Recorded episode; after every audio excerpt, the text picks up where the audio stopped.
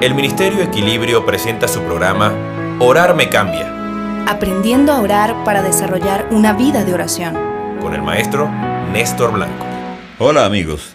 El Padre Nuestro nos recuerda también la necesidad de ser santos. Dios es absolutamente santo y quiere que nosotros seamos santos.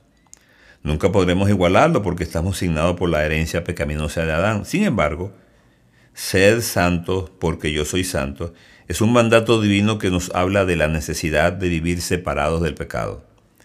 Que su reino, su dominio, su gobierno venga a nosotros debe significar que toda nuestra vida se someta a su dirección.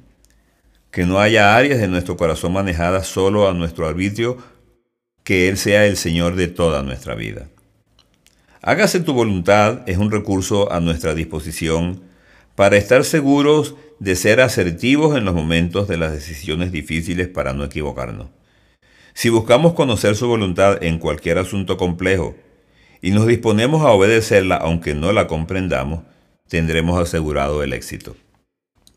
Pedir el pan nuestro de la cotidianidad es muy sencillo, porque pedir es fácil, pero no simple. Tiene variables. Pedir es un derecho que tenemos, pero no olvidemos que está condicionado por la palabra de Dios en el sentido de que el Señor solo nos va a conceder las peticiones que son agradables a su voluntad. Solemos pedir mal.